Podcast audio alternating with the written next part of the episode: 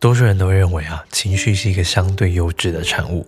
你可以想象一下，假设有一个人话很多，例如在吃到美食的时候，会因为好吃而表现得极度开心；吃到难吃的东西啊，也会露出一副吃到屎的表情。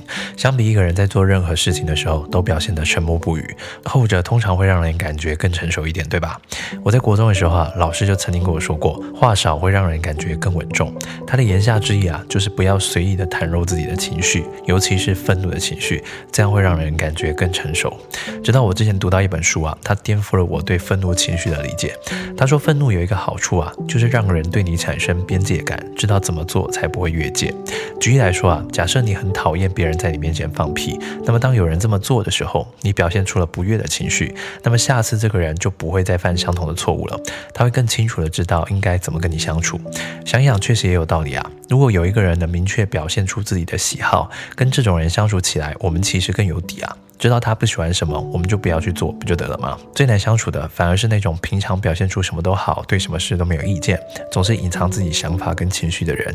因为这样反人类的行为表现啊，大多没有办法演一辈子。所以可以预料的，跟这种人相处，某一天你会不经意的踩到他的地雷，然后他会突然暴怒的跟你说，他其实已经忍你很久了，接着无预警的痛骂你一顿。